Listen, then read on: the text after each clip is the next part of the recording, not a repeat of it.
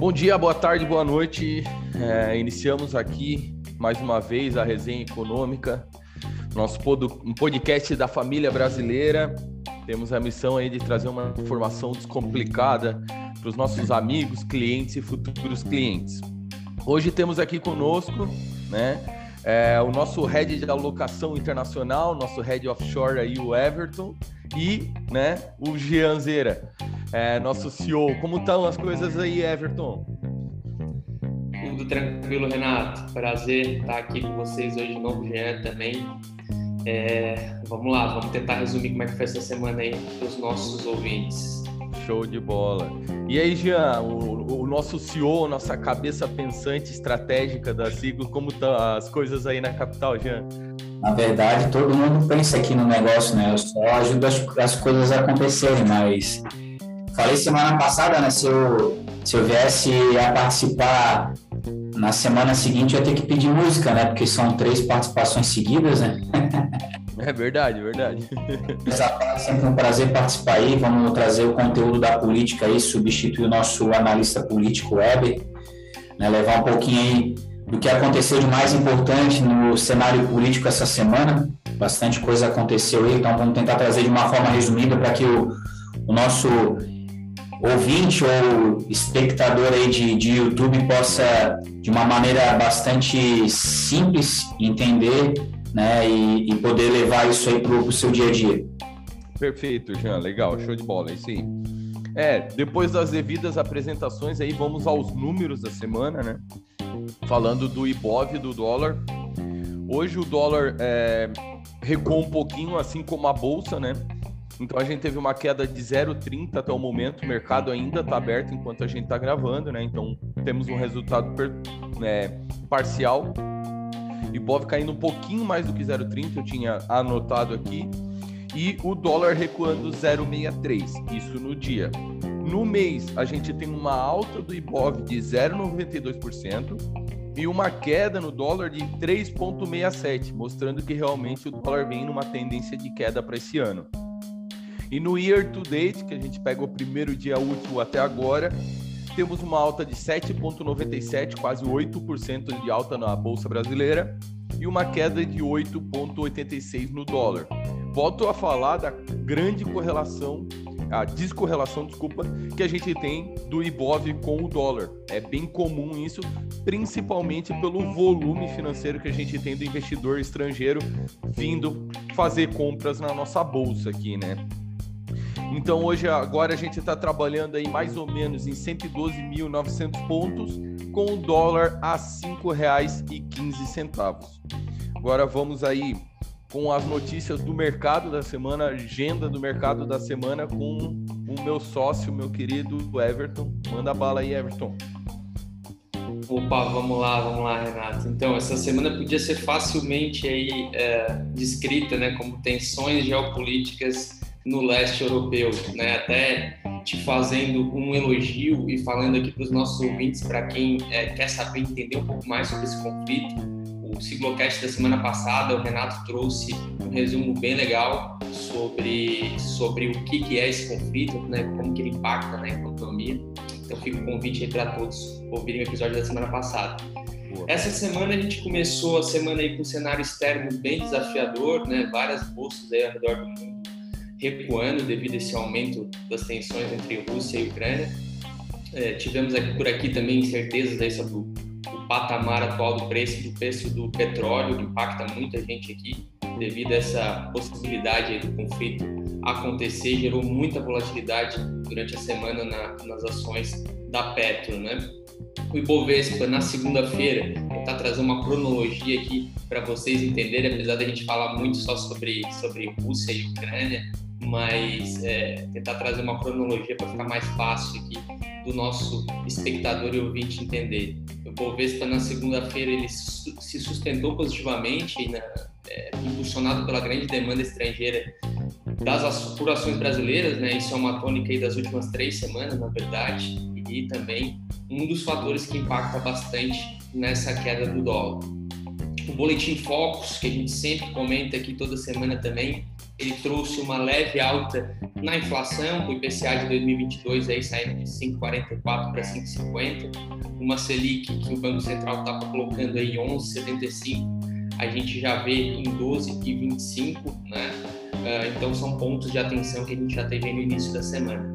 Na terça, a gente teve o início de uma recuperação é, das bolsas né, ao redor do mundo, após alguns sinais que a gente teve de afrouxamento nas tensões é, lá entre Rússia e Ucrânia, né, retirada aí de algumas tropas russas da fronteira com a Ucrânia. A gente começou também na terça-feira um movimento de desvalorização do minério de ferro, devido aí às pressões da China. A gente sempre fala aqui sobre esse controle da China, nessa pressão chinesa sobre o preço do minério, sobre os estoques das empresas, na verdade, né? Então impacta isso diretamente é, nas ações ligadas ao minério de ferro, no nosso caso aqui a Vale e as siderúrgicas. Destaque do Ibovespa é, foi o saldo do Banco do Brasil, depois de um resultado que veio acima do esperado na terça-feira também. Um resultado bem interessante do Banco do Brasil, que acabou sendo um drive para todos os outros bancos, né? Na quarta, a gente teve o nosso índice avançando aí pela sétima sessão consecutiva. A gente não está tão acostumado com esse tipo de avanço, né? Mas esse ano vem sendo, vem sendo bem comum. Então, a gente, na quarta-feira, vinha uma, da sétima alta consecutiva. O setor de varejo e as empresas de commodity foram que fizeram a diferença aí no dia. A bolsa fechou acima de 115 mil pontos maior pontuação desde setembro do ano passado. Né? Então foi, foi um dia realmente muito positivo. Destaque é, também eu trago aqui para o Banco Central Americano, né, que, é, que, que adotou um tom menos duro do que o esperado na sua ata de política monetária, um consenso, há, há um consenso né, entre os analistas de que o Fed deve elevar sua taxa de juros já na próxima reunião, agora em março. Porém, não foi dada nenhuma projeção de aumento de juros conforme o Fed geralmente faz, né? Isso é, trouxe aí é, um ar de, de, um pouco mais tranquilo aí para os mercados na quarta-feira. É, os membros comentaram na ata que as forças inflacionárias, que então eram vistas aí como transitórias, é, estavam agora ampliadas pela economia e começaram a influenciar os investimentos empresariais e as decisões é, sobre salários de maneiras que podem continuar persistindo. Então, é, o Fed reiterou essa preocupação com a inflação, que deu mais força ainda para os analistas é, entrarem em um consenso aí já de um aumento de taxa de juros nos Estados Unidos na próxima reunião agora em março. Bom, destaque também para o dólar, né? Na, na, na quarta-feira fechou na mínima do dia, acho que foi até a, a, a, cotação menor da semana, não sei se a gente vai bater hoje, mas o dólar fechou na, na quarta R$ 5,12, uma desvalorização maior, maior que 1%, né? E foi a menor cotação desde o início de julho do ano passado. Então, é, como conforme o Renato falou dessa correlação aí no começo entre IBOV e dólar, eu para enxergar bem isso realmente nessa semana. Informações desencontradas ontem sobre essa presença do exército russo na fronteira com a Ucrânia dificultou uh, um pouco aí as relações diplomáticas entre os países e o, os países uh, do leste europeu é, a Rússia e os Estados Unidos, né? Também continuou pesando sobre o índice ontem a questão do minério de ferro aqui para gente forte, o que impacta também diretamente no preço do aço. Ontem foi o pior dia do Ibov na semana, uma queda forte de 1,43%. Né? Hoje é, a tônica não mudou muito, né? Até a gente acaba sendo repetitivo aqui um pouco, mas os mercados eles ficaram à mercê aí dessa montanha russa de informações é, das tensões na Ucrânia, né? Mais cedo a gente teve uma confirmação de um encontro que vai ter na semana que vem entre as autoridades dos Estados Unidos e da Rússia. É, isso trouxe algum alívio positivo para as bolsas. Aqui a gente, aqui como nos Estados Unidos, né, a gente teve o dia de vencimento de opções sobre ações é um dia que traz uma volatilidade maior para o nosso mercado também, né? Uh, destaque de hoje eu deixo para o setor financeiro, que avançou novamente, né, impedindo aí uma queda maior do índice. A gente não sabe se vai terminar em queda, mas tudo indica que sim, né, uma leve queda. Às 17 horas, como o Renato mencionou, a bolsa caía aí algo em torno de 0,30%, na casa dos 113.200 pontos. E a semana a gente ficou aí com uma leve variação negativa, né, se terminar assim, é, mais perto da estabilidade.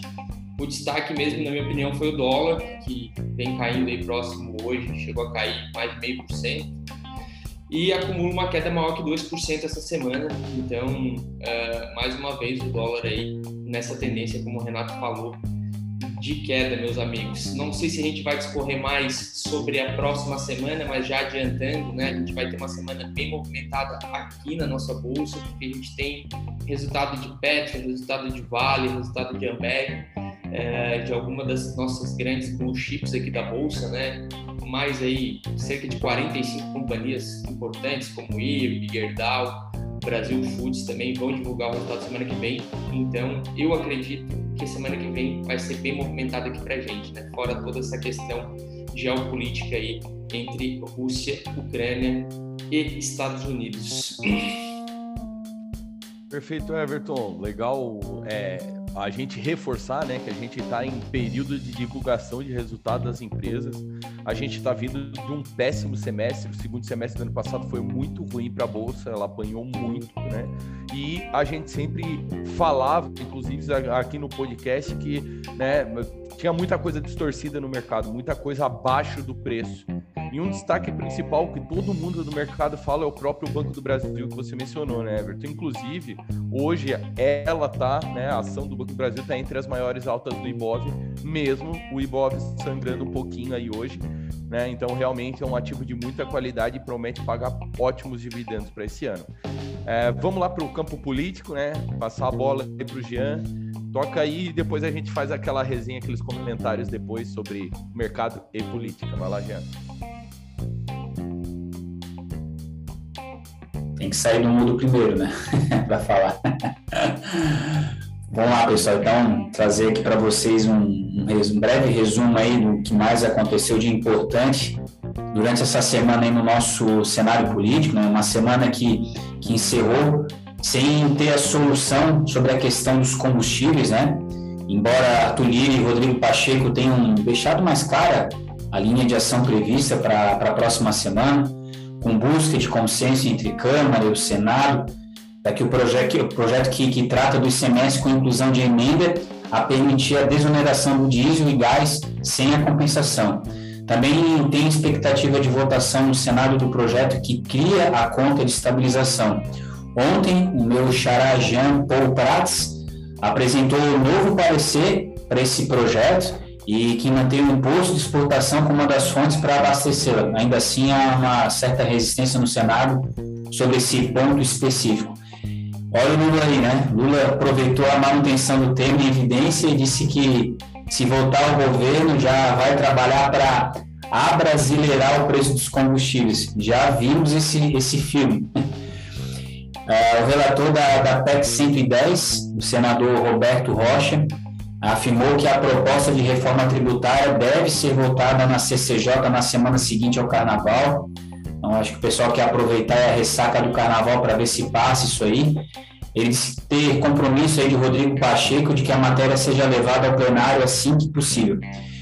E já esquentando aí a questão eleitoral, né, na Bolsa de Apostas, o ministro sanfoneiro Gilson Machado ganhou pontos aí para vice posição que né, entre os bolsonaristas é cobiçada também pelos militares. Falta ainda combinar com o Centrão. Embora Bolsonaro conserve percentuais relevantes de, voto, de votos entre os evangélicos, líderes de algumas denominações iniciam um movimento de afastamento do presidente com apoio menos enfático do que ocorreu em 2018. O presidente tenta reaglutinar o público, enquanto Geraldo Alckmin age para fazer Lula avançar nessa fatia do eleitorado. Bolsonaro está vendo problemas também na Fiesp, que abandonou o tom de apoio com a posse de Josué da Silva, José Gomes da Silva, desculpa, na presidência da entidade. ainda na, na frente bolsonarista. O ministro Tarcísio de Freitas tenta se aproximar do presidente para tentar avançar na disputa pelo governo de São Paulo. Ele já prometeu privatizar a Sabesp, caso eleito, e Bolsonaro ganha espaço no noticiário reforçando o discurso de direita a seus apoiadores em encontro com o primeiro-ministro da Hungria.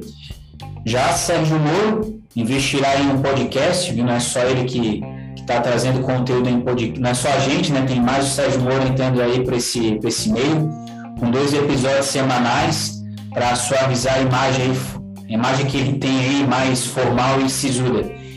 E em linha com o histórico, Augusto Aras enviou ontem manifestação na STF em que discorda da Polícia Federal e diz que Bolsonaro não cometeu crimes no episódio do vazamento de informações do inquérito sobre a invasão a sistemas da Justiça Eleitoral. Ele pede, está pedindo, né, o arquivamento da, dessa apuração. E permanece o mal-estar entre Bolsonaro e a Justiça Eleitoral.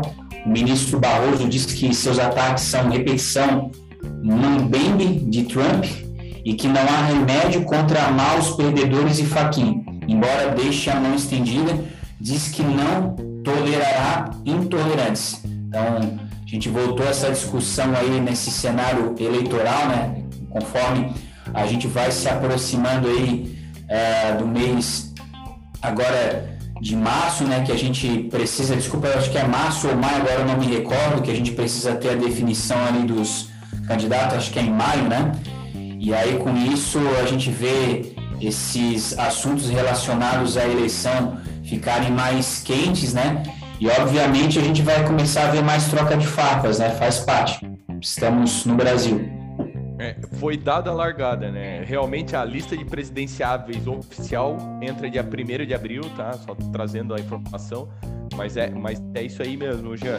E a gente vê assim, né? É, essa troca de farpas entre o, o, o superior eleitoral e o atual presidente Bolsonaro veio para ficar, né? Vão ficar se alfinetando para também é, enxergar bem de perto de como vai ser esse processo eleitoral, que é muito importante, né?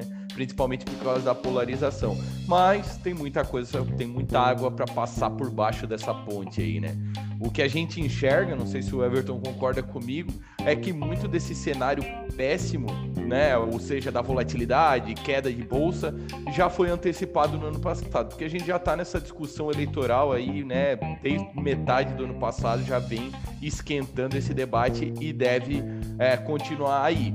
A gente vai ter volatilidade, obviamente, mas é, independente de ser Bolsonaro ou Lula, a gente não vai ter um grande drawdown na bolsa, uma, uma subida muito, uma escalada muito forte do dólar, porque o mercado já precificou tudo isso daí. Não sei se tu quer comentar alguma coisa, Everton.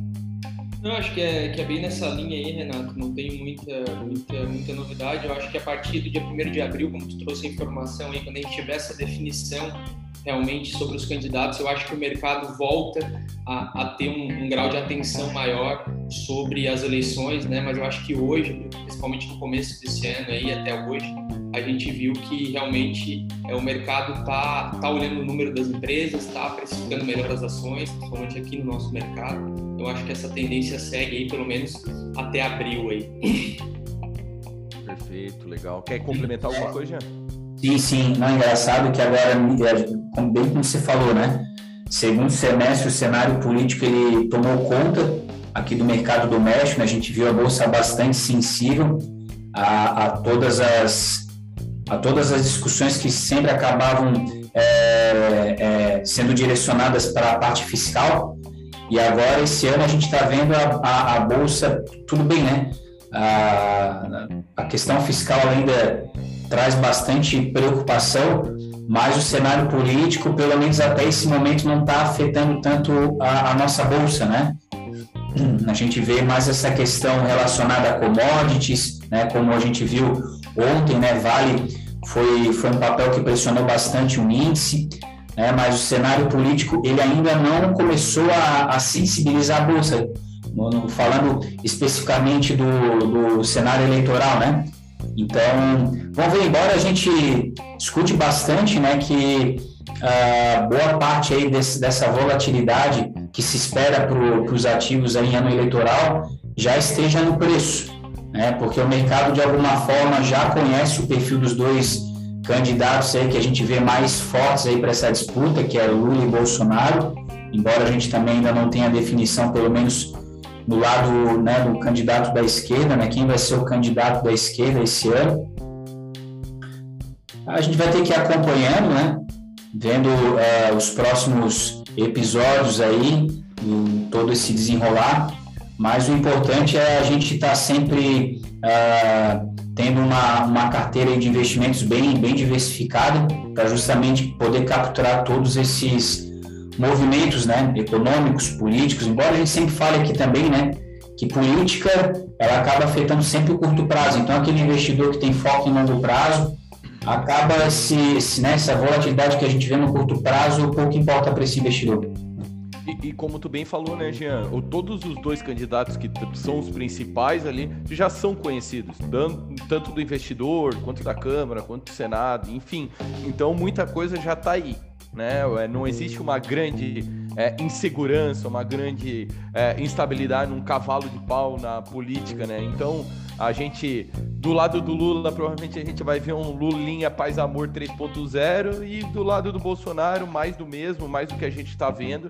Claro que, né, a ideia é ganhar apoio político para avançar as reformas, mas eu acredito que a própria terceira via, né? Não sei se vocês acompanharam a entrevista do Moro essa semana na Jovem Pan. Ele prometeu um governo reformista, então deve seguir por esse caminho de reforma, que é exatamente o que o país precisa nesse momento, né? É, seguindo aqui, pessoal, é, hoje, né, trouxe mais uma curiosidade aqui para a gente conversar um pouco, né? E, e, e esparecer e trazer outras possibilidades para os nossos ouvintes e espectadores. É, queria perguntar para vocês: vocês sabem quando foi a primeira bolha da história registrada né, é, na história do mundo aí, onde foi e onde aconteceu a primeira bolha? As tulipas. Boa, boa, Jean. Fez a lição de casa aí. Deixando bem claro para todo mundo que eu não falei, eu trago esse assunto como surpresa, tá, pessoal? Então, exatamente. Eu sei porque eu fiz a leitura de um livro, um livro que se chama Crash, e aí ele fala exatamente desse, desse episódio. É muito, muito interessante a história. Legal, esse livro até a gente pode recomendar, um ótimo livro. Eu tenho ele, eu adoro a leitura dele, porque quem escreveu é um editor da Super Interessante, então tem uma, uma leitura muito leve, muito gostosa e fala desde o do, é, é, da antiga Roma, do Império Romano até José Sarney, é um negócio bem legal mesmo. É Crash, é... como que é o nome do... Ah, peraí, agora me fugiu. Mas o título é Crash, a gente já vai trazer para vocês.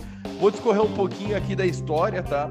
É, em meados do século XVII, a Bolsa de Valores de Amsterdã é, fez um sucesso enorme dentro da Europa. Todo mundo estava correndo para lá. No entanto, ela veio acompanhada com problemas desastrosos, né? Como o Jean acertou aí, a primeira bolha registrada na nossa história, que são as bolhas da tulipa, né? Foi um episódio econômico-financeiro que até hoje é instrumento de estudo, né? É, muita, por que, que eu trouxe isso daqui? Muita gente fala, ah, quando vai ser a próxima bolha imobiliária? Quanto vai ser uma, a próxima bolsa, sei lá, do Bitcoin, ah, bolha, desculpa, do Bitcoin, alguma coisa assim. Pessoal, bolha não é simplesmente aumento de preço, é um aumento exagerado de preço e depois uma remarcação de mercado. Então não é um negócio que acontece todo dia, mas é muito importante a gente ficar atento aos sinais, tá? É, então, esse ativo ele se tornou alvo de uma intensa especulação é, por ser uma flor muito apreciada, principalmente pelas altas classes, né? Então, assim, ele virou um, símbolo de riqueza na Holanda naquela época. É, trouxe alguns outros nomes para galera quiser pesquisar: tulipomania, mania das tulipas, febre da tulipa ou crise das tulipas, tá? Só jogar no Google você vai encontrar isso daí. E como que ela começou? Em 1593, pessoal, é, preste atenção nessa data que a gente está falando de 1593. Foi 93 anos depois de o Brasil ser descoberto, né? Para quem está me vendo aí, eu fiz sinalzinho de aspas, né? Porque realmente já tinha fato de chegarem aqui no Brasil, mas isso é questão para outro episódio. Né? Então, um, britân um botânico, Carolus Clusius, tá? levou alguns bulbos de tulipa para a Holanda depois de voltar de Constantinopla, né? Então, é, como foi muito cobiçado, os preços começaram a subir bastante e chegou a subir 20 vezes o preço de uma tulipa num único mês. Então, né, como eu falei, um, uma alta exagerada dos preços traz a bolha. Assim como né, acontece com todas as bolhas. É, as pessoas que tiveram uma noção do que estava acontecendo realizaram seu lucro e correram desse ativo. Para vocês terem uma ideia, tinham contratos que eram negociados, as pessoas trocavam tulipas por terras para plantio, por exemplo, de tão valioso que se tornou aquilo ali, né?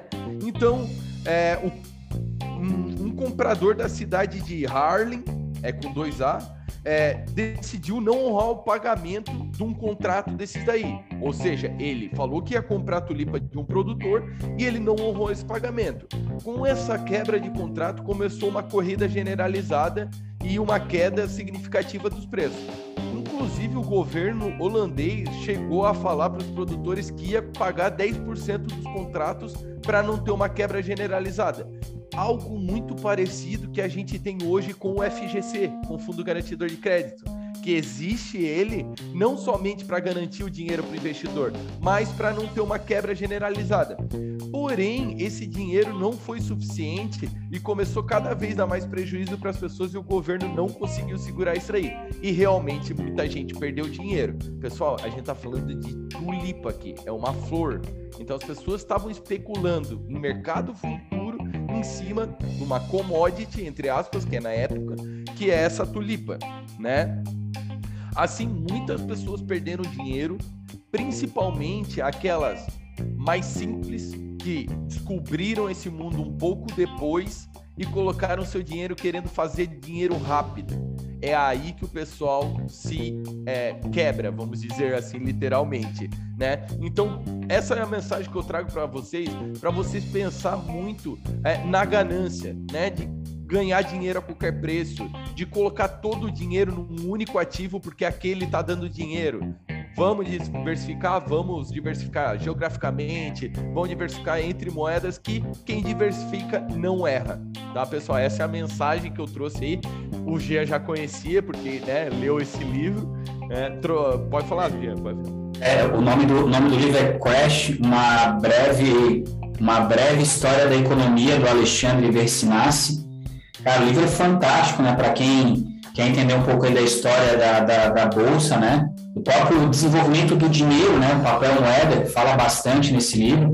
E tem até um, um, episódio bastante interessante que eles falam do Isaac Newton, né? Um dos maiores cientistas é, que a gente teve aí.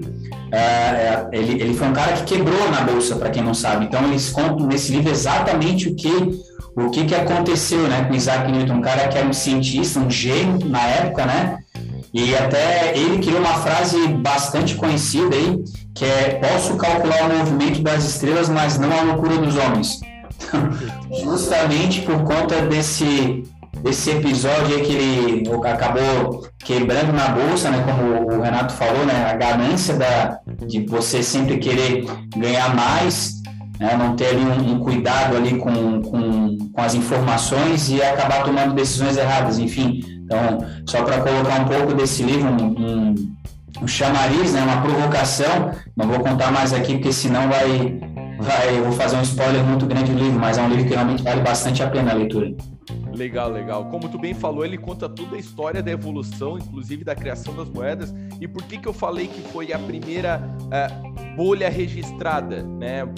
Porque fala de outra bolha que foi no Império Romano, quando eles começaram a fazer as moedas de ouro, e depois o Império não tinha mais ouro para fazer as moedas. Eles começaram a fazer moeda com prata, com latão, com bronze e assim por diante, e aí formou a primeira bolha não registrada, né? Mas enfim, é, é, eu vi que o Everton tirou do mundo ali, quer complementar aí.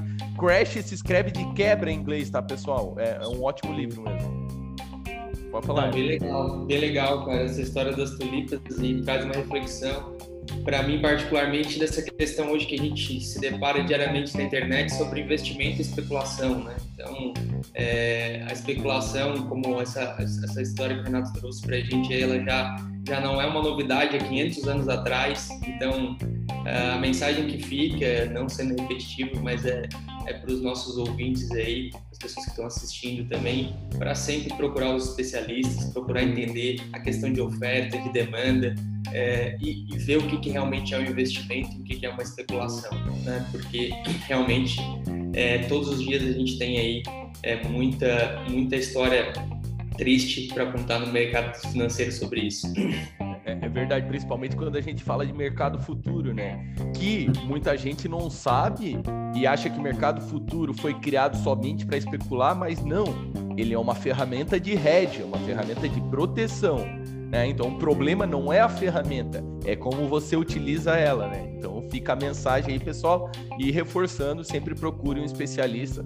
A equipe toda da sigla aí está é, à disposição, tá? Pode procurar a gente pelos canais, pelo Instagram, pelo YouTube e assim por diante, tá? Estamos à disposição para ajudar. Beleza, fechando então a nossa curiosidade do dia aí, a nossa primeira bolha registrada na história. É, agora vamos aos chutes do Ibov, né? Vamos ver se a gente já tem o fechamento de hoje. Aí, é da semana passada, né? Vai fazer isso agora? Isso, exatamente. Semana passada eu tenho os números aqui.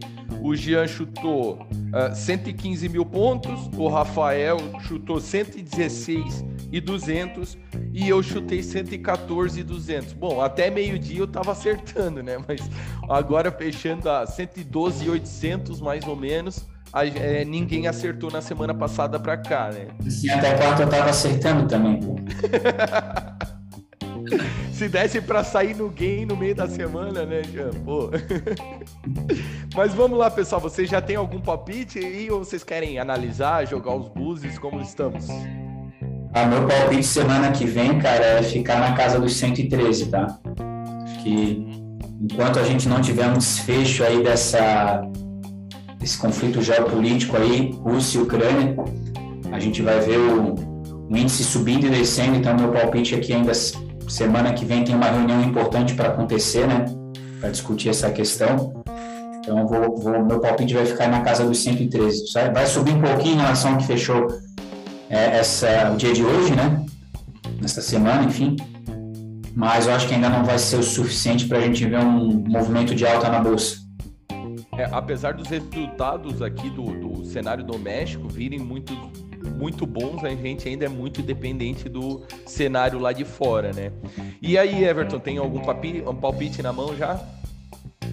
Cara, vou ser um pouco mais otimista aí que o Jean. Eu acho que essa, essa queda do minério essa semana aí vai trazer algumas oportunidades aí para a semana que vem. Não acredito que se sustente. E eu acho que os resultados uh, das grandes empresas aí podem impactar bastante no nosso fim de semana que vem. Então, eu vou colocar aí o meu palpite na casa dos 115 mil pontos no final da semana que vem.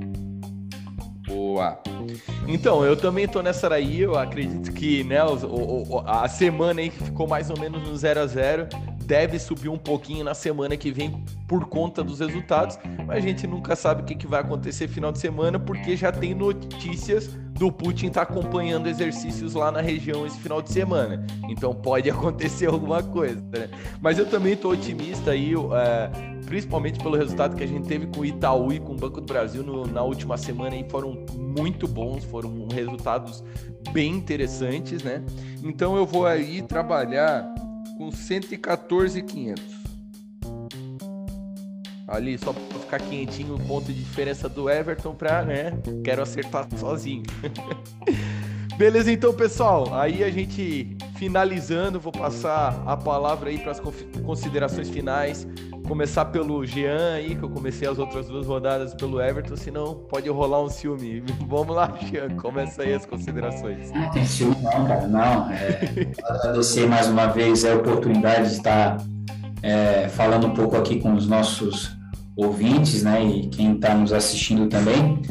Desejar um bom final de semana. Sexta-feira estamos de volta aí trazendo mais conteúdo. Esse é o objetivo, né? Levar um conteúdo de uma maneira é, não tão informal e de maneira simples também, para que todos possam entender. Eu sei, contem sempre aí com o Passivo, com o nosso podcast, para sempre levar o melhor conteúdo. Vamos lá, Everton, considerações finais aí, por favor. Com certeza, agradecimento também aí por, por estar participando, né? Eu já vim aí uns, uns dois meses, eu acho, sem, sem estar aparecendo aqui e confesso até que senti um pouco de falta. Então é isso, eu acho que semana que vem a gente deve ter um programa movimentado novamente na sexta-feira. A gente sabe que essa tensão geopolítica vai continuar por, de repente por dias, meses, é, de repente até pelo ano inteiro, mas esses primeiros momentos aí eu acho que vão ser os mais impactantes para as bolsas. Então eu acho que vai ter uma semana de, de bastante volatilidade semana que vem, bastante coisa para comentar também. Um abraço Perfeito. a todos. Valeu, valeu. Obrigado, pessoal. Obrigado aí todo mundo que acompanhou. Quero mandar um grande abraço pro Júnior aí, que deixou eu vir pela segunda vez ancorar esse programa aqui, que estou me divertindo muito, tá? E valeu, bom final de semana para todo mundo. Um grande abraço e vamos aos ganhos. Valeu.